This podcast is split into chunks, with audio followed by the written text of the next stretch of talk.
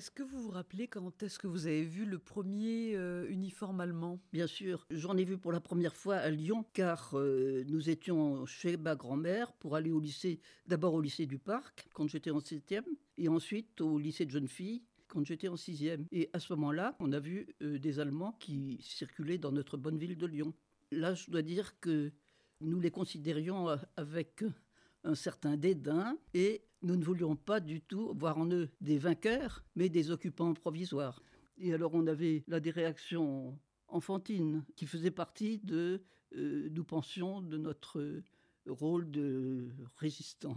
C'est-à-dire quand on croisait un Allemand, on tournait la tête de, de, l'autre côté. Et puis on évitait qu'il nous frôle. Enfin, on avait de quoi se faire emmener en, en captivité comme attitude. Qu'est-ce que vous avez fait alors? Vous nous parlez de résistance. Vous êtes parti pendant la guerre avec vos parents?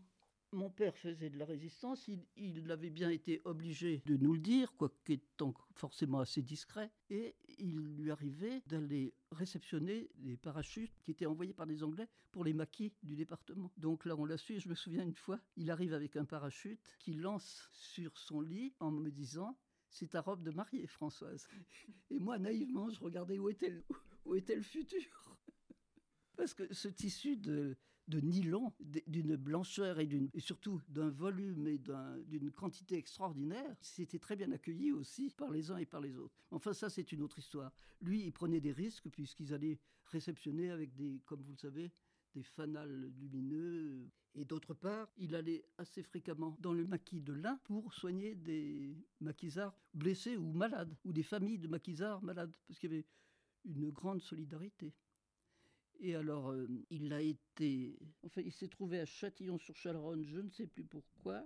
Ils sont tombés sur des Allemands. Ces Allemands l'ont interrogé. Il avait dû être probablement désigné comme résistant. Ils ont été pris dans une espèce de rafle, en fait. Et comme mon père n'avait pas l'esprit bien tranquille par rapport aux Allemands, mon père a tranquillement fumé une liste de noms qu'il avait sur lui dans sa pipe. Il fallait, il fallait y penser. Et puis finalement, comme on n'a rien trouvé, on les a laissés partir. Mais on a gardé et incendié quand même sa voiture. Ils ont dû revenir à pied. Et comme euh, maman n'était pas du tout sportive, ça a été quand même 15 km dans la nuit. Enfin bon. Et puis alors après, on a appris que mon père était sur une liste de personnes à faire prisonnier ou pire, une liste euh, de la Gestapo. Et à ce moment-là, on a donc, entre guillemets, pris le maquis. C'est-à-dire que d'un jour à l'autre, quand on l'a appris, on est tous grimpés dans la voiture. Mon père avait pris à ce moment-là un, remplaçant qu'il euh, jugeait opportun d'avoir, car il se savait menacé et il ne voulait pas laisser le poste sans personne. Et ma mère, qui s'était occupée de trouver le médecin en question, lui avait demandé plusieurs fois Excusez-moi, mais par rapport à la milice, par rapport à la Gestapo, vous n'avez rien de particulier. Vous n'êtes pas israélite. Le gars avait dit oh non, pas du tout. Et puis quand maman lui a dit alors bon, on part et on vous laisse, il a dit mais oui, mais je peux pas, moi je peux pas rester. C'est que je suis juif.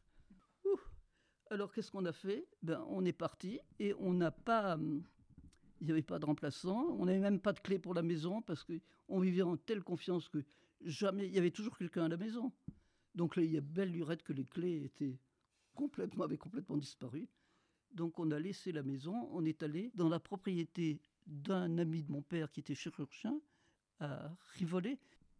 Et puis un beau jour, on a été sous un faux nom et on avait changé le nombre d'enfants sur le livret de famille pour enfin, on avait fait un faux pour qu'on ne nous découvre pas. Mais un beau jour, mon père appelle maman en l'appelant par notre nom de famille, au lieu de l'appeler par notre faux nom. Alors à ce moment-là, on a tous été vraiment très, très offusqué.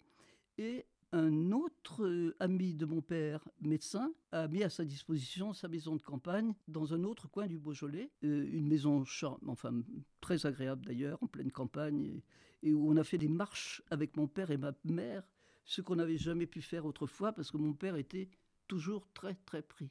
Et là, on a marché dans le Charolais avec des paysages extraordinaires. Vous voyez, c'est comme des éclaircies aussi au milieu de, si l'on peut dire, les avantages positifs par rapport à la situation.